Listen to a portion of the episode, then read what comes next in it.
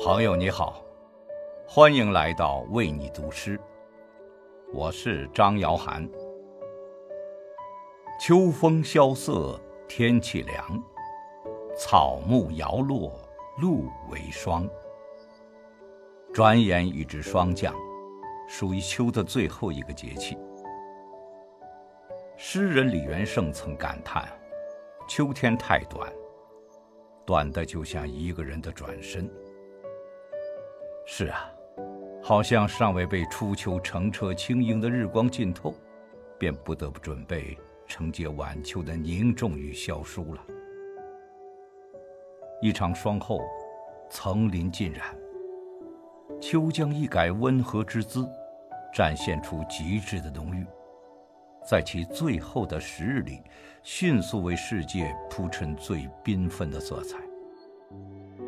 满地翻黄银杏叶，霜叶红于二月花。绚烂而不失风骨，亦是晚秋的特色。它明净爽朗，又清冷高洁。此时，登高或远眺，颇可感受肃然之气。挺立于广阔天地间。见万物井然有序地收拢过往，开启冬藏，人也会随之生出几分苍凉的豪迈来。今日，与你分享唐代诗人元稹的咏念四气诗《霜降九月中》。大自然应厚而荣，顺时而凋，但萌生与零落间，都不改其坚韧的意志。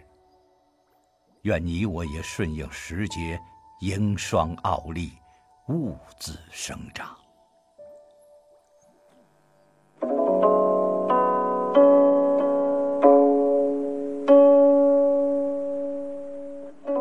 风卷青云尽，空天万里霜。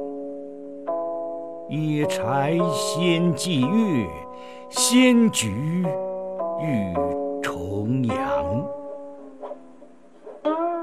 秋色悲书目，鸿鸣忆故乡。